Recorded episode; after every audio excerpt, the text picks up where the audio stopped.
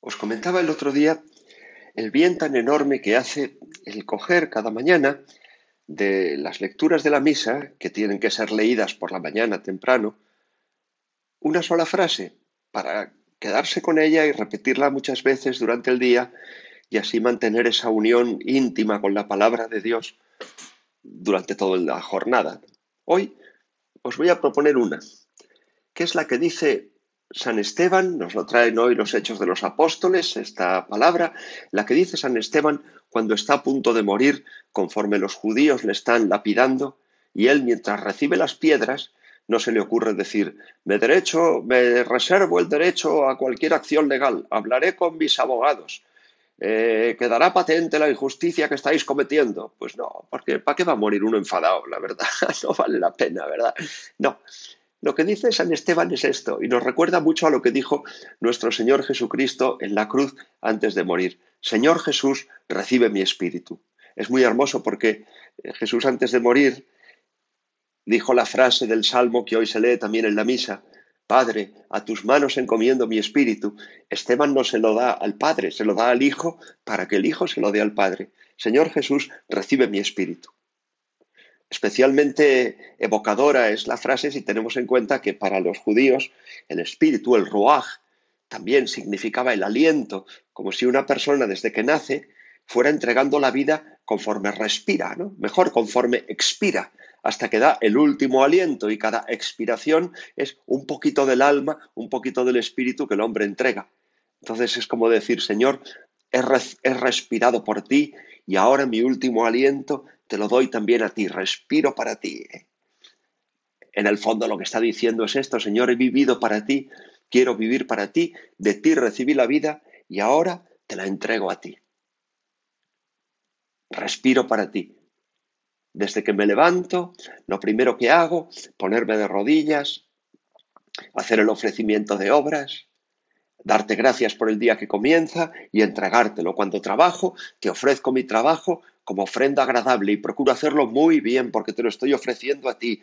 Cuando como, bendigo la mesa y la comida la tomo en acción de gracias, la sazono con un poquito de mortificación también, ¿verdad? Y hasta cuando descanso, antes de meterme en la cama, me recojo en oración, te pido perdón de mis faltas y todo te lo entrego. Y cuando veo la televisión, procuro tener cerca del televisor alguna imagen de la Virgen para, para que también hasta mi forma de descansar viendo la televisión, una película, una serie, sea también una forma de darte gloria y cuando estoy con mi familia, Señor, recibe mi espíritu, vivo para ti, todo lo que hago, cada uno de los latidos de mi corazón, de mi respiración, es todo para ti.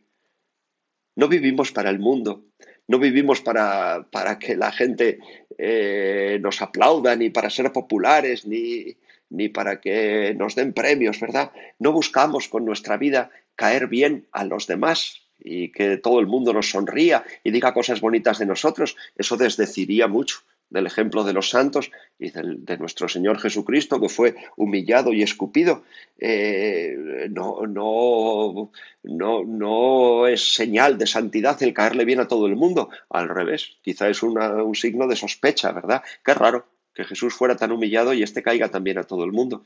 En una ocasión me decía una madre de familia mayor, ya con hijos e hijas casadas, con una familia numerosa, dice, padre, es que no consigo agradar a todos mis hijos. Y claro, yo le respondía, hija, ni siquiera nuestro Señor Jesucristo ha conseguido agradar a todo el mundo, tiene a media humanidad contra él, no lo vas a conseguir tú. Es que no tenemos que agradar a todo el mundo, no somos agradadores que tengamos que ir eh, cosechando aplausos y palmaditas en la espalda. Lo que buscamos es agradar a Dios. Ni siquiera tenemos que hacer lo que los demás esperan de nosotros. Muchas veces les sorprenderemos porque hacemos solo lo que Dios espera de nosotros.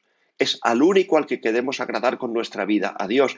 Y muchas veces al día por eso nos detenemos y hacemos un pequeño examen de conciencia. Señor, ¿te gusta lo que estoy haciendo? ¿Te agrada lo que estoy haciendo? ¿Estoy haciendo lo que tú quieres? Y cuando muchas veces viene la incomprensión porque los hombres no entienden lo que hacemos, porque no les gusta, porque les disgusta lo que hacemos, siempre tenemos el lujo de quedarnos a solas con Dios en el santuario del alma o en una capilla, vamos delante del sagrario. Señor, aunque todo el mundo arremeta contra mí por lo que estoy haciendo, a ti te gusta mi vida. Es lo único que me importa, Señor, agradarte a ti. Y muchas veces el Señor te dará un abrazo muy fuerte y otras veces porque has metido la pata, el Señor te levantará y te dirá, hijo mío, da gusto eh, resbalar ante los hombres, no te perdonan, te tiran tomates, pero resbalar delante de Dios, el mismo Dios te coge y, te pone de nuevo en pie, ¿no? Con lo cual, agradar a Dios es tan fácil porque nos quiere tanto siempre y cuando deseemos eso, agradarle. Vivimos para Dios, no lo olvidéis. Señor Jesús, recibe mi espíritu. Nosotros se lo vamos a decir a la Virgen incluso. Está a punto de empezar el mes de mayo. Madre nuestra, Madre mía, mamá, recibe mi espíritu, recibe mi vida, dásela al Hijo, para que el Hijo se la dé al Padre. Y así, si mi vida te agrada a ti y agrada a Dios, entonces sabré que está cumplida.